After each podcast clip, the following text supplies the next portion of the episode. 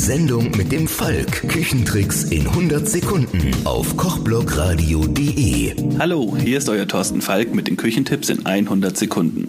Heute beschäftigen wir uns mit frischem Fisch. Fischessen ist gesund. Allerdings ist Fisch ein leicht verderbliches Lebensmittel und wenn man sich für ein frisches Produkt anstatt Tiefkühlware entscheidet, sollte man wissen, wie man einen frischen Fisch erkennt. Roher Fisch verdirbt relativ schnell. Man sagt, er ist zwei bis vier Tage haltbar, wobei man das Datum mit Lagerung auf Eis und geringen Temperaturen natürlich ein wenig hinauszögern kann. Der frischeste Fisch ist der, den ihr beim Fischer eures Vertrauens aus dem Hälterbecken holt und der vor euren Augen geschlachtet wird. Aber das ist nicht überall möglich. Also, woran erkennt man, wie frisch ein Fisch ist? Das ist nicht schwer.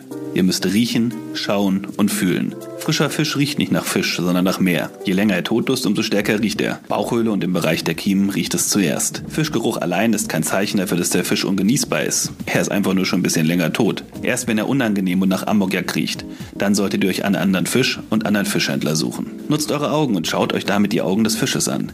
Die Augen sollten stets klar und durchsichtig, prall und mit glänzender Pupille sein. Je eingefallener milchiger die Augen sind, umso älter ist der Fisch.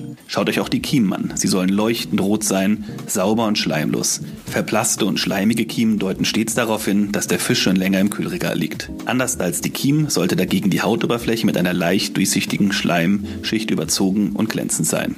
Wenn ihr die Möglichkeit habt, den Fisch anzufassen, dann tut es. Beim normalen Fischhändler dürft ihr das hoffentlich nicht, aber spätestens zu Hause nach dem Kauf kann man auf die Art und Weise noch einmal die Frische überprüfen. Die Haut muss fest und elastisch sein. Drückt ihr auf den Fisch, muss die Druckstelle wieder verschwinden, sobald ihr den Finger wegnehmt. Auch soll der Fisch nicht schlaff herunterhängen, sondern das Fleisch sollte noch ein wenig Spannung besitzen. Das war's für heute schon wieder mit den Küchentipps in 100 Sekunden. Mein Name ist Thorsten Falk. Schwingt den Löffel und hört mal wieder rein auf kochblogradio.de.